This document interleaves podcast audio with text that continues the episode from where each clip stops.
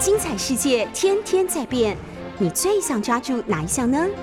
跟着我们不出门也能探索天下事，欢迎收听《世界一把抓》。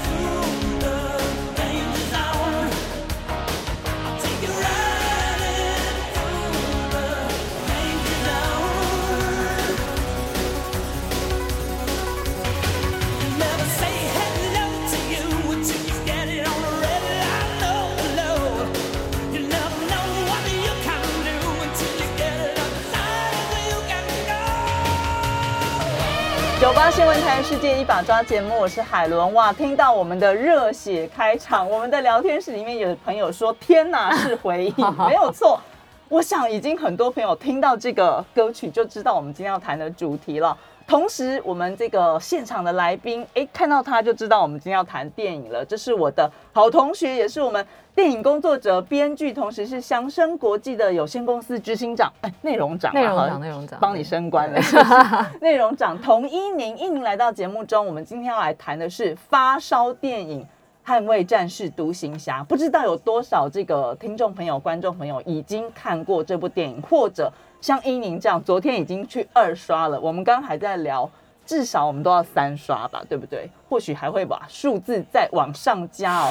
今天我们要来谈这个《捍卫战士》，我想真的就如同我们聊天室里面的这个朋友提到的，对很多人来说是回忆，但是对很多年轻人来说，我想看了有一种不一样感觉，也是一种震撼。所以，我们今天就要在节目中好好的来聊一聊。那。待会还会有其他的经典歌曲，大家也千万不要错过喽。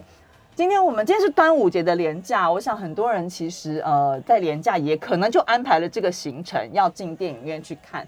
那要进去电影看院看之前呢，可能跟我一样就会好多种选择，对不对？现在科技进步的关系，你你不是只有观看大荧幕这种，呃，你有很多其他的可以让你更身历其境的这个观影的经验，可以在影院里面看到。我觉得我的开场有点乱，因为我心情有点激动，too emotional。对，但是因为我真的觉得这一段时间，呃，大家在谈论这部电影，或者是，或者是我们讲一九八六年的这个第一集《捍卫战士》的时候，哇，马上真的有好多好多的话题要来谈，所以我们今天真的，我当然也很开心，再次请到了我的好同学伊宁来跟我们谈。哇，我们的。朋友已经真的很多内行的人，真的，我们也欢迎。如果你是透过这个 YouTube，呃，九八新闻台 YouTube 的这个频道来收看的话，我们欢迎大家也把你已经看或者是对部对这一部电影的任何的想法，在聊天室跟我们分享。那我们当然，一宁刚刚已经刚刚已经说，一宁已经二刷了嘛，所以先请一宁聊一下，就说你是怎么评价这一部电影？还有，当然就是我们的主角汤姆克鲁斯。一宁是看过汤姆克鲁斯本人的，所以待会也会请伊宁。他还抱过我哟，哎哎哎，这个很骄傲，很骄傲。先谈一下你怎么评价这一部我们讲的这个《独行侠》好，就是所谓的这个续集的这一部电影。我觉得，我觉得这样好了，就是其实我们大概从十年前，从十年前我们就曾就听说要拍《捍卫战士》第二集。对，我们那时候是就是那时候我还在当记者嘛，然后大家一一群同业就。不要，千万不要，一定会搞糟，整个漏掉。不要，你们很没信心哎。对，因为大部分续集电影都会这个样子，就是我们其实可以想象续集电影的问题，好，就是它就是贩卖第一集的消费第一集的情怀，然后重复第一集的老梗，然后把第一集的这些主角，把大家对于第一集的热爱，就是破坏殆尽。这样怎么听起来？你现在倒是，但是我要是，但是就是这个但是，没错，但是 but 就但是《捍卫战士》第二集就是独行侠完全没有这些问题，就是。它好就好在就是它保留了第一集的情怀，它让那些对于第一集有怀有有回回忆有怀念的这些人进入第二集之后，就是他过去的那些情怀可以得到一个升华，就是他终于满足了这三十多年来对于你知道对于 Maverick 的那个那个空白的想象，就是终于一次就是填满了三十几年的空白。然后三十几年是一个多么不容易的数、啊、你想人生有几个三十几年？就三十几年的空白，了不起三个嘛？对，就是一次。你想，一九八六年第一集上映的时候，我们才几岁？哎，我们没有要透露我们年龄这件事情，但大家可能可以自己推算一下。不管了啊。然后，然后再来一个，就是它更好的是，呃，因为我去查，我有去查资料，就是其实汤姆克鲁斯本人。就是一开始在制片找他，就是也就是大概十年前那个时候，对，制片找他很多次，就是想要拍第二集。对，汤姆克鲁斯本人是拒绝的。哦，嗯，他拒绝了非常多次。那有说他拒绝的理由吗？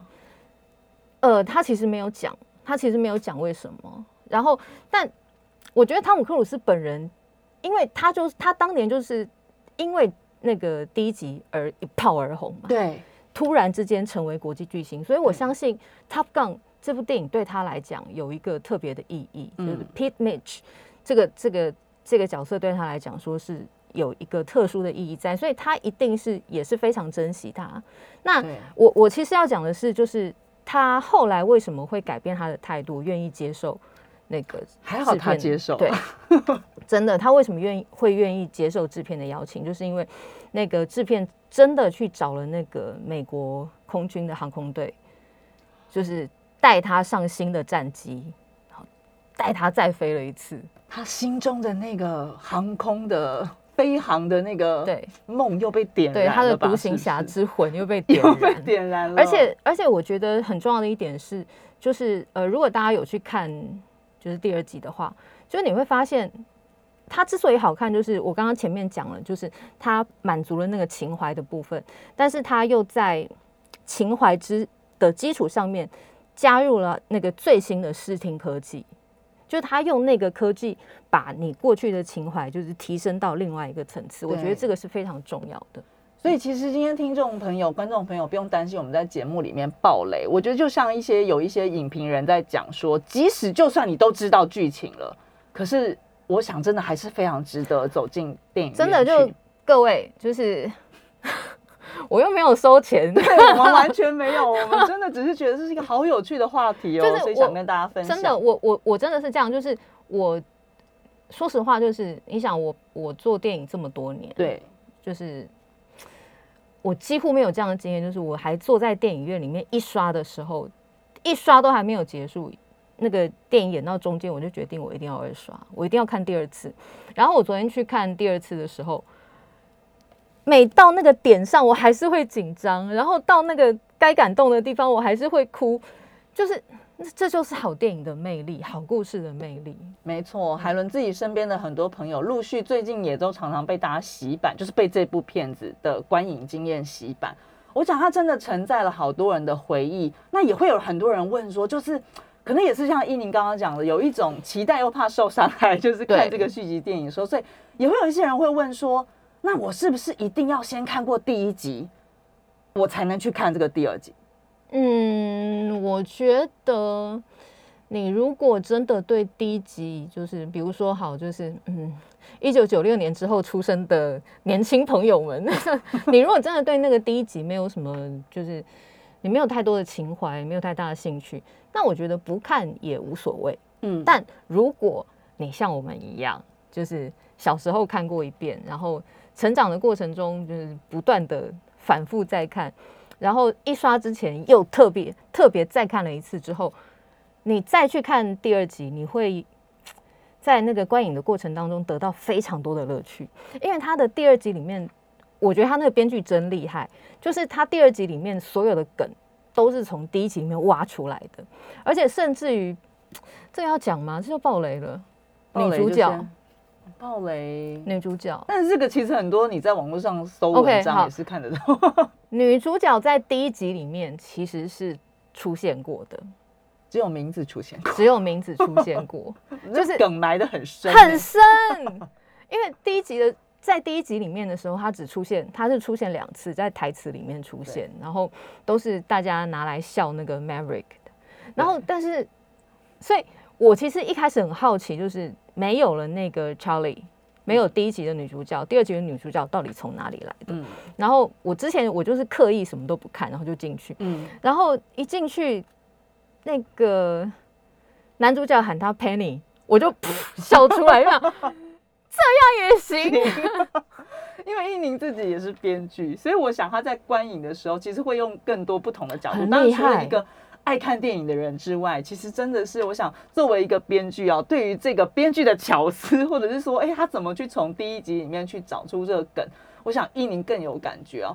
其实我甚至在想，有一些我们刚刚讲的年轻朋友，会不会是？看完第二集之后，反而想回去找那个三十几年前的第一集，去把它找出来看。那当然你，你你也会发现说，哇，我们的主角阿汤哥真的是非常厉害。其实以一个我们刚才在说，阿汤哥是七月三号生日，就是刚好一个月后，一个月后生日快乐。你现在阿汤哥是有在听我们节目？不管了。总之呢，就是因为六十岁，可是。当你在看这个电影的时候，你就像我刚刚跟伊宁说到，你在看这个电影的时候，所有的皱纹都是帮这个电影加分，让你更感动而已哦。我们是不是太不理智了？听起来好像我们就是脑粉汤姆克鲁斯的粉丝这样子。那我们就来谈谈汤姆克鲁斯这位演员哦。就刚刚讲他不是年龄的问题，当然谈到他的时候，我想大家会谈到什么山达基啊，谈到他的身高啊什么的。但是我想，真的就是他的演技这件事情。还有，我想很多朋友也是这个不可能的任务的忠实粉丝嘛，对不对？一宁怎么看汤姆克鲁斯这位演员？你之前问我这个问题的时候，我就想到，就是其实我很多年前我就已经就是就是用我用好莱坞刘德华来形容汤姆克鲁斯，就是其实这两个巨星，你会觉得他们两个人之间是有某种类似的状态，就是。好，他们维持的那么好。他们年轻的时候就是以这个就是美貌，真的是很帅气、啊，对，就是无人能及的那个帅气容貌啊，砰一炮而红。但红了之后，他们其实并不满足于这样，他们不满足于做青春帅气偶像。他们希望可以证明自己的实力，对，所以就是去做各种的尝试。那你看，比如说像阿汤哥，阿汤哥在呃《捍卫战士》红了之后，他其实立刻就开始就是抛弃过去那些什么保送保送入学啦那种那种就是青春偶像路线，他就不演 YA 片了，他就开始演比较演技派的东西，嗯、比如说像比如说像雨人啊，比如说雨人雨人金钱本色，然后那个。最我觉得当他当年最呃怎么讲最勇敢的一次突破就是那个七月四日诞生。嗯，七月四日诞生，我我还记得那个时候就是因为捍卫战士红了嘛，然后我还记得我在讲说我要去看七月四日诞生，然后我们家里一个叔叔就讲说你要去看那个、哦，那里面阿汤那里面的汤姆克鲁斯不帅哦，就那里面的汤姆克汤姆克鲁斯提醒你汤姆克鲁斯。幻灭，对，坐轮椅，然后满脸胡渣，然后长头发这样子，就是他，他当时就已经开始做各种的挑战，对，然后演夜访，定型于某些角色，演夜访吸血鬼，对，好，做很多的尝试，然后他当然也是希望可以证明他是一个演员，他的演技，不过他运气比较不好，他拿了两座金球奖，可是没有拿过奥斯卡奖，但从那之后，就反正就是大概从两千年之后，他大概就放弃了。你说，就是他放弃奥斯卡这件事情，哦，然后他就开始找到他自己的路线，就是动作片，嗯，然后演不可能的任务，嗯，啊，然后，呃，然后还有像什么，嗯，什么落日杀神啊，然后，呃，代表作其实真的也是太多了，然后什么明日战记啊，这些就是就是各种的动作片，对，就是他找到他自己的路线在哪里，而且他的动作片就是，甚至于你可以说他是那个帅版的成龙，帅版的好莱坞成龙。对成龙。意见。没有，成龙也很帅，成大哥也很帅哦。好 就是你想他演不可能的任务，他去他去爬爬过那什么杜拜塔，还是还还是，然后他去澳洲攀岩，对。就是挂在那个几千尺的那个那个岩壁上面，然后他还徒手追飞机，挂在飞机外面，那些都是他真的，就是他本人本人的真的这件事，其实真的就是我们也要来回来谈这部电影的特色，对不对？其实现在这个年代了，很多大家都说，你就用特效，特效搞得也跟真的一样，也看不太出来是是这个特效嘛，对不对？但是哎，他们偏不，我们就真的要开。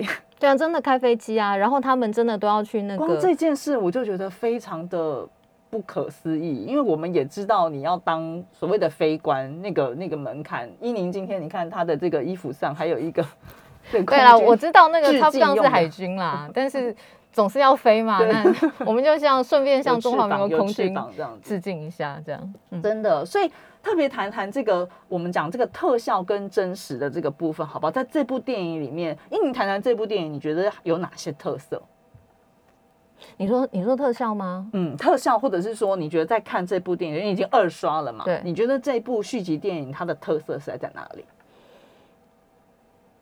飞行吧，飞行。我当时在看的时候，就是我坐在电影院里面，我心里就在想说，我觉得未来的电影就要。就要拍成这个样子才会才会有出路，就是嗯，从他一开场我就觉得他把飞行这件事情的那个浪漫，浪漫飞行这件事的浪漫就发挥到淋漓尽致。为什么飞行这件事情这么危险，可是他们还这么爱？多少人前仆后继要飞上蓝天？对，他在他利用他的那个那个。视觉上的美学，好，他利用那个呃，就是拍摄上的技术来完成他的那个视觉上的美学，然后就勾起你的那个情怀。我觉得那个画面之美是非常非常重要的。然后还有就是他后半段那个非常精彩刺激的那个空战，对，那那个那那个段落，我觉得就是也拍的非常的好。而且我去看我去看花絮，就是。哦，我觉得他们那个拍摄过程真的非常的、非常的 hardcore。嗯，就是所有的这些飞行员的，就是饰演飞行员的这些演员，他们都要到那个海军的呃那个那个航空基地里面去做特训。所有飞行员接受过的训练，他们都要接受，因为他们是真的要。就是坐着战机飞上天空的，然后他们是真的去承受那些激励，因为那个脸上压力而产生的那个肌肉变形是演不出来，演不出来，就一定要这个样子。特效帮你调，对，哇，我觉得这个就是很让人佩服。我昨天我昨天看就是在找找资料的时候看到一篇报道，我觉得讲的很有道理，就是汤姆克鲁斯是这个时代最后一个为了大荧幕而拍电影的巨星。哇，这个标题听了也很感动哎。对啊，因为你想他那些，就比如说脸部的那些肌肉啊，然后或者是那个那种战机在天空上，然后那那那个画面，那个你如果是在串流平台，因为其实最早这个电影二零二零年就要上了，可是因为疫情的关系，然后很多人都建议他们走串流平台，受到影响，但是阿汤哥就是拒绝。他就坚持一定要大荧幕，你去看了之后，你就发现这个电影一定要大荧幕，因为那些细节是你一定要在大荧幕上才会有那个震撼力。他你如果你如果看就是小荧幕的话，真的就是太可惜了，真的是太可惜。这个就是视听享受。所以，我们刚刚在讲哦，不只是大荧幕哦，现在科技很进步。我不知道这个观众朋友、听众朋友，你在选择要去看这部片的时候，你会不会也跟我一样，就是觉得有这种选择困难，对不对？除了你挑这个影影院的这个呃硬体设备好之外，大荧幕嘛，看了比较爽度比较高之外，哎，现在有 IMAX。什么是 IMAX？那还有什么四 DX？那我真的要选择，当然你可以每个都去刷，只要你买得到票。对对对，但是重点是要买得到票。分别到底是什么？我相信有很多朋友可能也不常进电影院的，就是我刚刚也在跟依宁聊，现在大家可能很方便，在家里就看电影了。有的人甚至已经很久没有进电影院了，甚至可能是为了这部电影才重新燃起想要走走进电影院的这个欲望啊。那到底什么是 IMAX？那什么又是 4DX？这个专业的电影工作者帮我们解释一下。但那个技术部分我，我我不敢讲。不用不用讲技术，就是我们为什么我们看这个，我们可以得到什么享受？我觉得我觉得简单说就是 IMAX。大家小时候有没有去过天文台？嗯。或者是那个什么自然科学博物馆，你有没有看过那种天幕影院？那种那种就是七百二十度的那种包覆式的，那个就是 IMAX 其中的一个形式。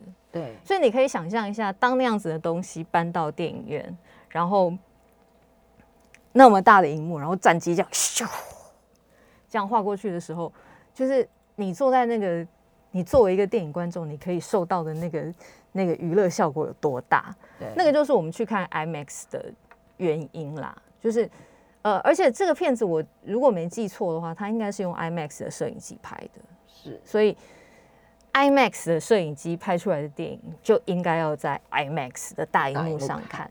就是那是你可以得到的最佳的视听视听享受。嗯，然后嗯、呃，另外还有像 4DX，对，因为那天我我其实第一次。呃，就我一刷的时候，我是看 Titan，嗯，就 Titan 是很接近于 IMAX，嗯，那也是那种 又一种，对，也是那种超大的荧幕，然后沉浸式的享受。但我当时在看的时候，因为它后面有那个很精彩的空战，然后各种的翻滚啊，战斗机的那种精彩的战绩，我当时就想说，哇，这片子。我为什么决定二刷？就是因为我觉得这片子一定要看四 D X 啊。嗯，那四 D X 是什么呢？它呃，简单说就是一种，就是一种像这个怎么讲啊？就是他的那个身临其境，对对，身临其境。他不但那个椅子会就是前后动你就动，左右上下，对，他动你就动，而且还不止哦，在那个片子里面，就是有一段是阿汤哥。被那个 Penny 恶搞，然后付不出钱，嗯、结果就两个小朋友，两个小飞官就把他夹架着，然后就丢出丢丢出酒吧。出外面，他被他被丢出酒吧的时候，他这样就是他背着地动了一下，你的那个椅子也会有人打你，就你会你会体会到，以为椅子被踢啦。对，我们要稍微休息一下，在广告之后呢，第一还有。经这个经典的电影歌曲，我们要来听。同时，我们要来继续请一宁好好的谈一谈。我们从第一集开始谈起，广告之后回来。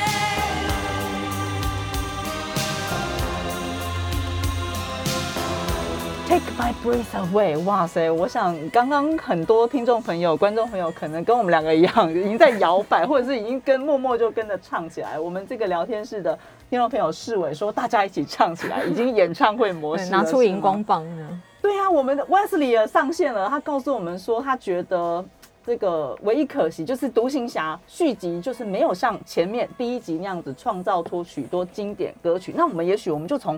歌曲主题曲、电影主题曲，还有片名这个部分回来谈一谈好了。因为，您觉得呢？你在看这个第一集的，他他说他才去买了第一集的原声带。嗯，三十几年之后，三十几年之后，你谈谈这个音乐的部分好不好？就是在这个电影里面扮演的角色，画龙点睛喽，画龙点睛喽。你想那个我们一开场那个 Danger Zone，Danger Zone，Danger Zone 那首歌，就是他一开始就把那个。就航空母舰上面那个海军飞行员的那个 那种大家的想象中的那种浪漫，嗯，然后就写出了男主角那种性格。对，他就是一个哪里危险往哪里去，然后不听话的人，这样。然后刚才我们听到那个《Take My Breath Away》这首歌，就是他跟女主角那个那个，哇，多浪漫呐，浪漫到不行，好不好？小时候看录影带还要就是。回转，回转，回转，这样再看一遍。而且就是提供大家一个冷知识，就是我们刚刚前面讲说那个汤姆克鲁斯，我们会形容他是那个好莱坞刘德华。对啊，其实《Take My Breath Away》这首歌跟刘德华真有一点关系。想不到吧？想不到吧？想不到吧？想不到。Danger Zone 啦。对啊，Zone Zone Zone。我们发音有这么标准吗？好，就是。我刚刚讲那个《Take My Breath Away》这首歌呢，它其实大家知道刘德华也是差不多，我记得是一九八八年有一部电影叫做在台湾叫做《热血男儿》，嗯，在香港原来的片名叫做《旺角卡门》。旺角卡门，旺角卡门，旺角就是地名的旺角嘛？对，对，就是九龙的那个那个旺角，嗯、旺角卡门。旺角呃，那部电影就是刘德华演一个就浪子，然后张曼玉是他表妹，喜欢他。那两个人在那个香港的离岛就有一段恋情。对，《Take My Breath Away》这首歌呢，在香港的版本里面，王家卫导演是王家卫。好，王家卫用了这首歌描写他们两个恋情开始的那个关键，就是两个人表白，然后刘德华跟刘德华跟张曼玉说：“你知道我是做什么的？嗯，就我就是个黑道。嗯，你跟我在一起不会有结果。”但你如果想跟我在一起的话，我不会拒绝你。然后刘德华就自己走到那个旅馆的楼梯上面去，然后张曼玉就在那个楼梯下面看着刘德华走上去。欸、然后王家卫带他的背影，然后张曼玉在那里踌躇了一下，嗯、这个时候就 Take my breath away，然后就在那个噔噔噔噔噔噔的时候，张曼玉也走到楼梯上去，哦、你就知道他们两个开始了。所以我要讲，大家会想要去找这部电影来看 那个《热血男儿》《旺角卡门》。但如果你要听到这首歌的话，你一定要看粤语版，一定要看香港版，因为在台湾的版本用的是“你是我胸口永远的痛”。痛，对。哦，天哪！我现在又想唱起来了。其实我们的这个幼堂大师，他也是音乐非常的熟，我相信他也有很多话想讲。之后我们再有机会再请幼堂来跟我们分享一下好了。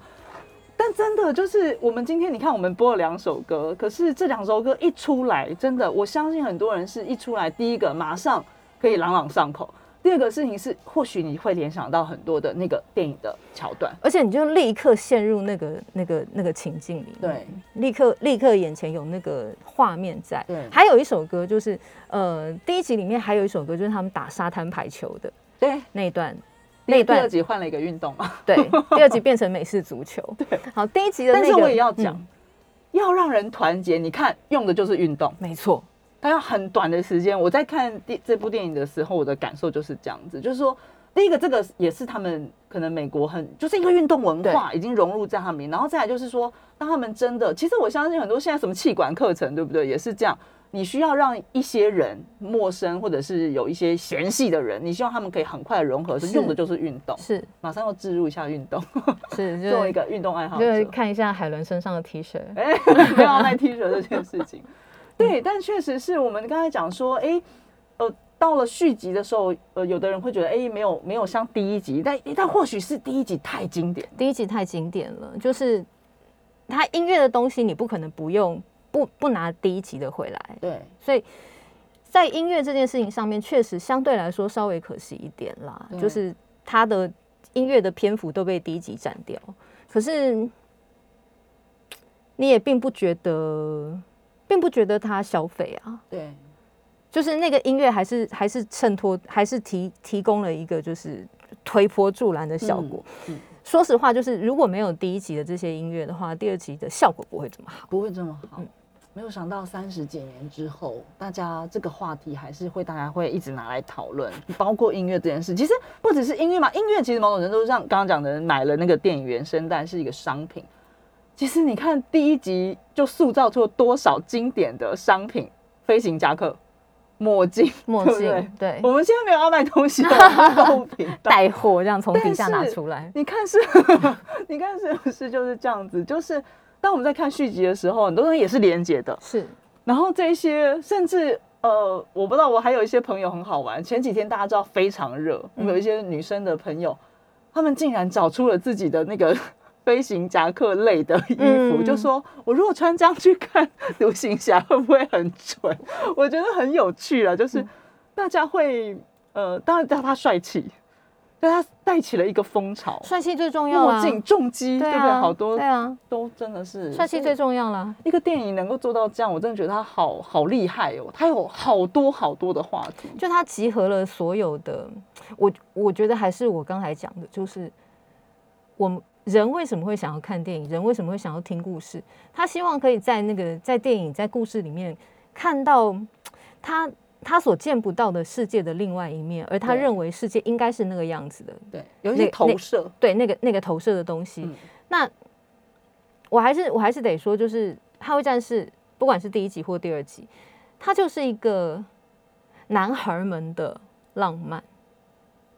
他把一个那个帅气的梦想，对，他把这个浪漫这个东西就发挥到极致。极致就是我我我其实也是从这个电影里面得到很大的启发，就是未来我们要做电影，我们的电影希望在大荧幕上面找到一条出路，就要做成这个样子。嗯、你如果没有这个规模的话，那就做小荧幕就可以了。嗯，你要上大荧幕就是要这个效果，嗯，就是要震撼。就是要让大家坐在电影院里面，就是灯亮了都不肯走，然后一百分钟的电影演到六十分钟就决定我要二刷，就是就是要做到这个程度。那要做到这样真的很不容易耶。其实我看到的资料是说，像第一集的时候，它的成本其实是不高的，嗯，相对它它最后的那个卖座的那个程度其实是不高的。可是，在第二集，就是我们讲的这一集，有这个呃。一点五二亿美金的制作预算，但是当然就是像我们刚刚讲的，第一个可能时间拉得很长，然后再来就是那些真正要飞行，这些是不是就花了他很很高的预算？没有，你知道还有还有一个事情，还有一个事情更好笑，就是一开场的时候，阿汤哥不是要去试飞一架新的战机吗？你知道那个战机其实不存在的，嗯、那个战机是呃。那个战机是就是美国一个，但是哪一家公司我忘记了，反正就是就是制造飞机的公司哈。然后他是专门为了这部电影打造，他做了一台飞机。然后那个飞机因为太那个飞机因为太真实了，你知道那个老公的卫星啊，就有有拍到他。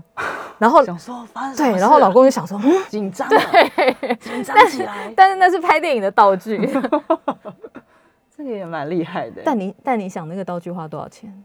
而且搞到这么真实，这也是非常的厉害。超厉害，这只有阿汤哥能做得到，能做得到。嗯，阿汤更能做到这件事，我们就来谈谈一点点时间啊。但是我不确定我们能不能在这一段谈完《捍卫战士》这个片名哦。其实我相信也是，当年其实一开始好像听说是这个新字边的捍，嗯，后来大家也许久了，大家打捍卫嘛，就是连着就会变成手字边的蛋，嗯，的这个捍。然后还有人说这个，其实大家会拿来开玩笑的这个好大的一把枪，是吧？嗯，Top Gun 这个其实是盗版的片名，在在香港跟在这个呃中国大陆上映的时候，壮志凌云，对，是叫壮志凌云的。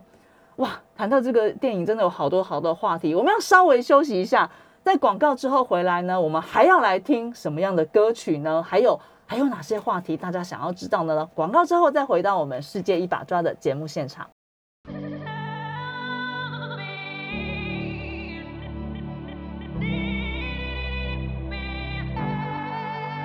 Hold my hand, everything will be okay.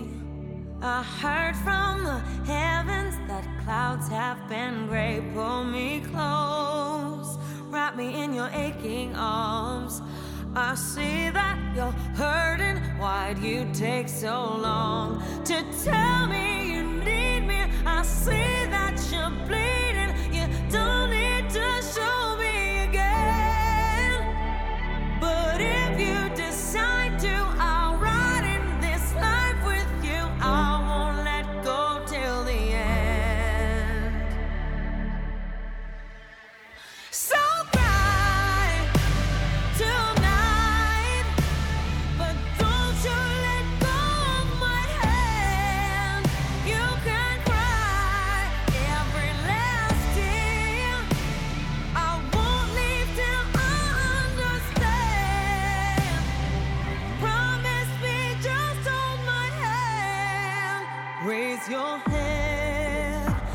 To my wishful eyes.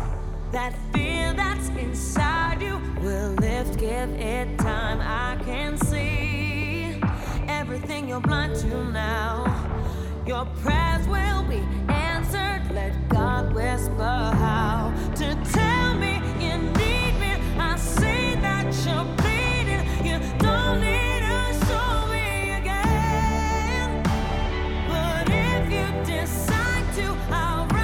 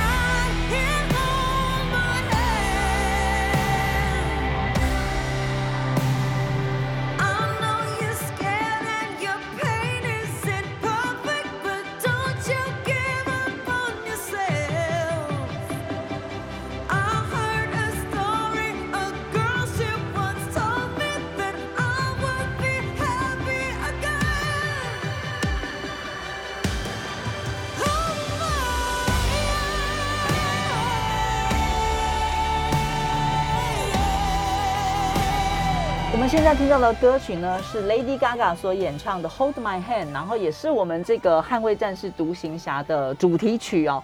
呃，其实我想跟前面两首歌出来的时候，我想大家感觉其实很不一样。英宁其实也刚刚也有提到，我们今天要谈的就是这部电影，然后这一部呃话题不断的电影。那电影主题曲其实在一部电影里面其实扮演一个蛮重要的角色。刚刚英宁其实他他在说，他在听到就在看到电影的时候，他觉得这个。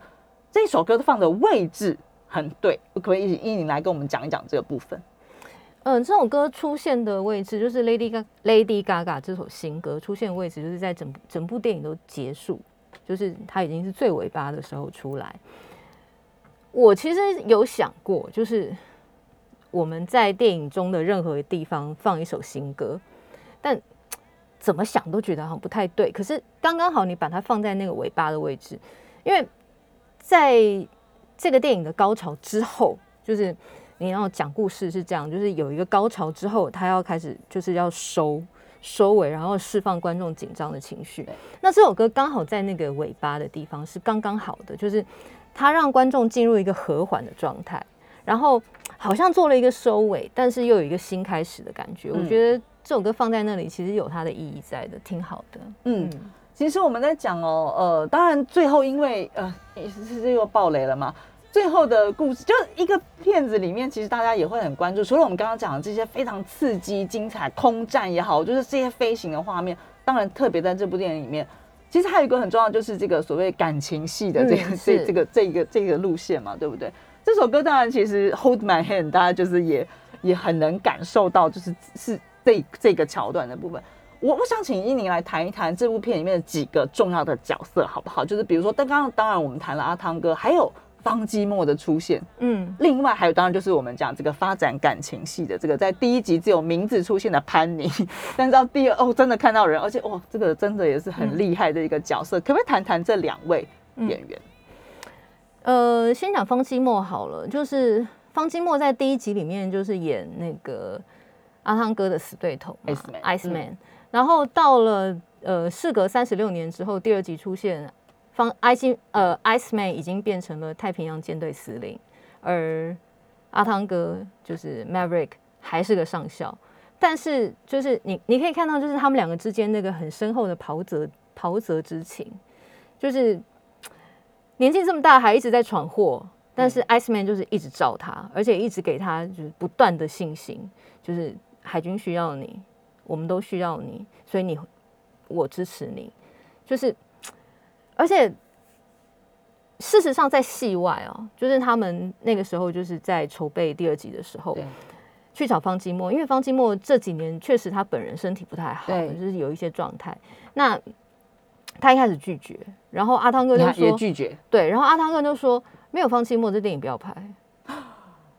就一定要方寂寞，所以我觉得阿汤哥在前面拒绝的时候，他其实脑子已经在想，这个要成就这个剧集，其实有多少的条件要具足，才能成就一个这么完美的剧。而且你想哈，就是整部电影里面，就是中间有一段是那个那个 Maverick 去 Iceman 家看他，然后两个老同事这样，那个那个那一场戏非常的就是感情非常的浓郁，有没有那场戏的电影差很多？然后，而且这个不是说感，就是我们对于方基墨有感情，就是我们的年轻同事，嗯，他不知道方基墨是谁哦，然后不知道这些背景，对，都不知道，第一集也没看，然后去看，然后就啊，他看到方基墨出来，他就哭了，落泪。光是就是 Maverick 跟 Iceman 之间的感情就已经足以感动他。然后另外那个 Jennifer Connerly 就是那个 Penny，对，Penny 很有意思，就是。她在第一集里面出现哈，就是她是上将的女儿，然后被那个 Maverick 载在那个 F 十八上面，还是十六啊？F 十六、十四、十四。Anyway，就是但我们不是军事迷，但我们好爱这部电影。Sorry，就是当时曾经有提过她，然后但但因为那个时候女主角是另外一个人嘛，那女事实上第一集真正的女主角后面就是她现在。他就已经回归田野，就没有再继续目前生活，所以他的他就不会回来嘛。那我们刚才讲过，就是我觉得他这个设计是非常非常有趣的。然后那个 Penny 的角色，我觉得也写得非常好，他不像是一般的那种。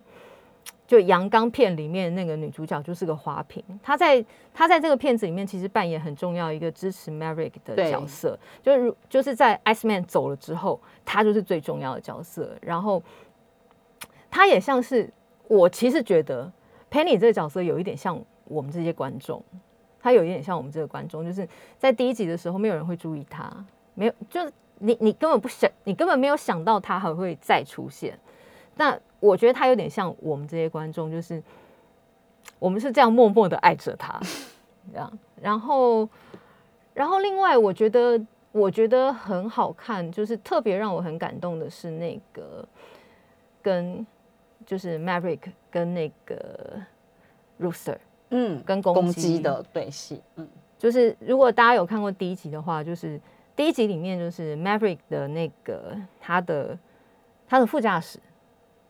那个 Goose，对，就是呆头鹅。对，然后但是因为在一次就是他们的飞行当中，就是出了意外，然后 Goose 就走了。那留下来的儿子就是长大之后就变成那个那个 Rooster。那 Rooster 就一直觉得当年他爸会死是因为那个 Maverick 的关系。对，这样，所以他们两个之间是有一个心结的。嗯，对。可是对于 Maverick 来讲，那个。Rooster 就是感觉那就是他的儿子，他要像他要他要扮演一个他失去的父亲的角色。那这个电影在最后，一直到了最后，就是你就觉得说，这一个浪子他从来不想负任何责任的，然后做事情离经叛道，但是到了这个年纪，然后他其实有他的爱。然后他内心有他放不下的东西，然后他终于在最后完成了那个父亲的角色，然后跟 Rooster 达到和解。我觉得那个地方，你知道，我就是真的就是哭哎，然后一边哭一边在想说：天哪，我口罩要湿掉了，该怎么办呢？哇，讲到这部片真的太多话题了。我想最后剩下大概不到一分钟的时间，依宁用简短的几句话来形容一下这部片子，好不好？这部片子哦，就是太好看了，就浪漫的极致，大家一定要看。而且要看大，大家一定要看，真的是这样子。而且就像我们两个，我们真的至少要三刷了。我们真的没有收任何电影公司，完全没有，完全没有。真的就是觉得这部片子好多的话题。呃，我自己身边不管是跟我们年纪相仿的这个朋友哦，或者是讲年轻的朋友，其实最近大家真的讨论的话题都是这部影片啊。然后真的这部片也让很多人。呃，从在家里看电影这件事情，愿意就是真的到戏院里面。当然，刚刚就像听众朋友讲的，就是防疫的工作还是要做好。但是我我觉得这部片子其实有太多太多值得讨论的地方。然后也很多人会讲说，其实非常适合父子，对不对？就是两代一起进到电影里面去看。当然，呃，我想阿汤哥本人的魅力是。毋庸置疑到，但是我想这整个团队还有他们那种对于电影的想象、执着跟热爱，真的是带给我们观影的这些影迷们也很大很大极致的享受。今天非常感谢我们这个好朋友电影工作者祥生国际有限公司的内容党，同意您来到节目现场，拜拜。